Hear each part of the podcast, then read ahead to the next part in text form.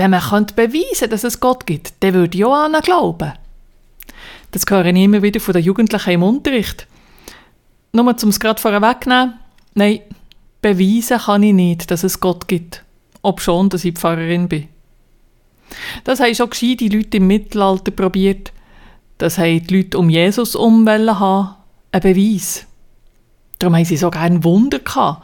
Es war wie wenn das ein Beweis dafür wäre, dass es Gott gibt und dass Jesus ganz sicher sein Botschafter ist. Aber zwischen ihnen hat sie Jesus angeschnauzt. Die Wundergläubigkeit hat ihn genervt. Während meiner Studienzeit habe ich das Buch von Eugen Drewermann gelesen. Oder einmal wenigstens probiert. Es heißt Existiert Gott? Das, was ich für mich daraus gelernt habe, ist, dass die Frage falsch gestellt ist.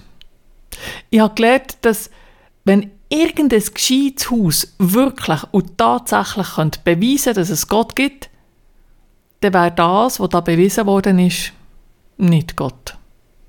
Nicht das, was ich daran glaube. Weil das ist immer noch mal ganz anders. Ich weiss, jetzt gibt es gleich gerade das Gestürm. So geht es mir immer wieder, wenn ich es probiere zu erklären. Das, was ich daran glaube, was ich einem Gott sage, ist widersprüchlich. Es ist nicht logisch und es überrascht auch mich immer wieder. Wenn ich zu Gott bete, ist es für mich eine Person. Ich rede es Gegenüber an mit Du.